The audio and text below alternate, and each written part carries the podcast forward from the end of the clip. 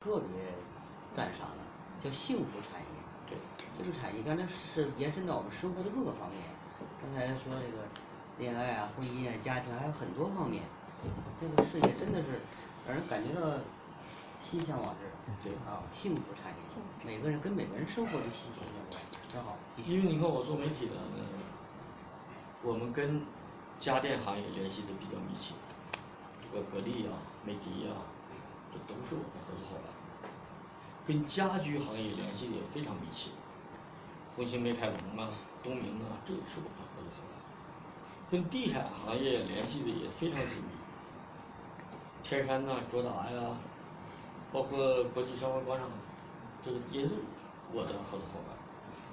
所以说我搞了这么个活动呢，我们还搞了个论坛，叫京津冀首届幸福产业高峰论坛。通过这个活动呢，我们就感觉这个不是单纯一个媒体搞活动的事儿。我们每次搞活动，相亲活动，家长来的多。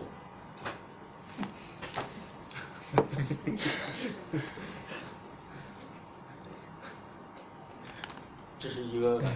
第二一个，每次搞相亲活动啊，女的比男的多，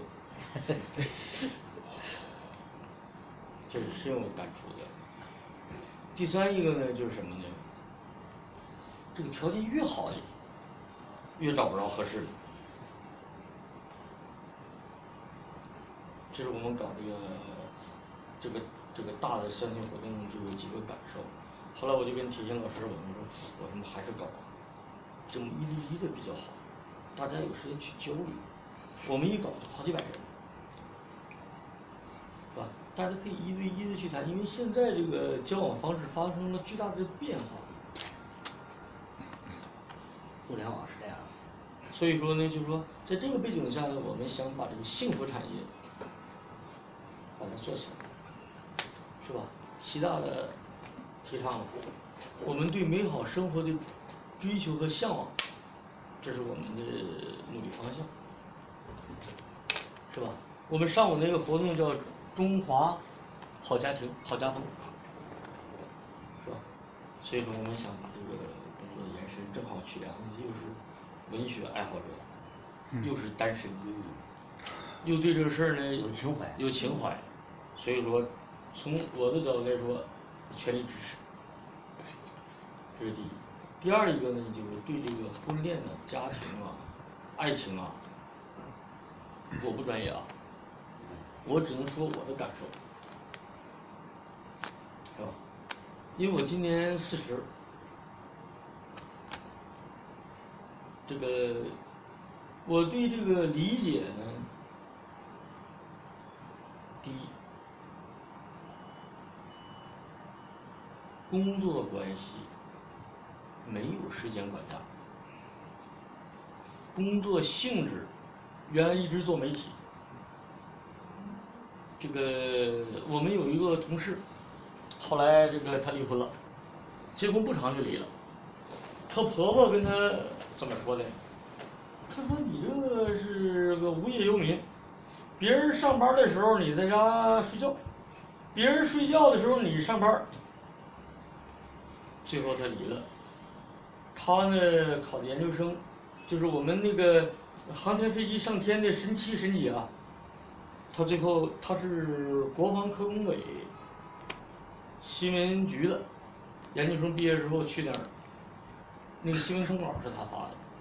但是他最他年轻的时候啊，他也是找了个对象。这个对象呢还是省安全厅的。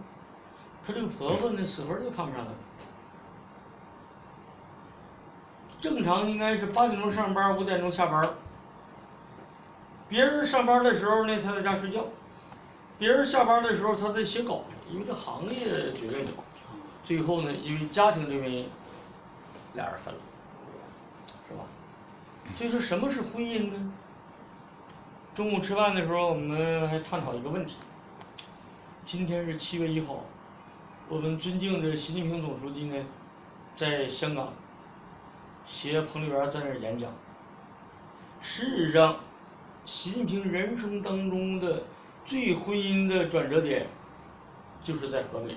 就是在正定。他的媳妇儿原来就想带他出国留学，他就不想走，最后俩人离婚了。其实俩人关系也挺好，对吧？但是习近平到正定呢，当县委副书记，后来当县委书记，他这个家庭，他的事业或者他的这种追求，是想做点事儿。但他的媳妇儿呢，改革开放刚开始，是想带他出国留学，就像你是出国做经济，所以俩人离婚了，是吧？如果说当时不离婚，跟彭丽媛就一毛关系没有。但是彭丽媛跟他一结合，是吧？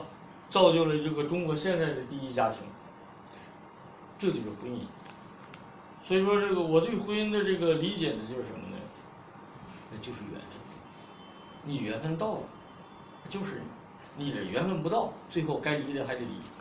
你刚才说的中国离婚率百分之多少？四十九，嗯，对，是吧？一线城市，一线城市，对，这为什么这么高？就是我们的婚姻家庭观念，我认为发生了巨大变化。刚才我说现代人都有精神病，共共有的精神出毛病了。这个就是我对这个婚姻的理解就是什么呢？就是缘分。不要跟任何讲人讲理，这个就没有理可讲。你们俩一对眼，这可能就成；你们俩这个这个不对眼，成了最后还得分。这叫什么？月月下老说是怎么说的？这个这个你，呃，理解理解，不理解不理解，这就是中国的传统文化。我是对婚姻是这么理解的。是吧？你为什么现在还没找着啊？还选来选去，还参加非诚勿扰了？你没有找着你合适的，或者老天就没有给你捏不到一块儿去。等你捏不到一块儿，你不用找俩人，自然就对眼了。这就是婚姻，这个你跟任何人不要去讲理。我赞同你刚说的是缘分，缘分。所以说，但我认为是好像是多种多样的缘分，好像碰撞碰撞碰撞来碰撞到一起去，是吧？呃，几种缘分叠加到一起。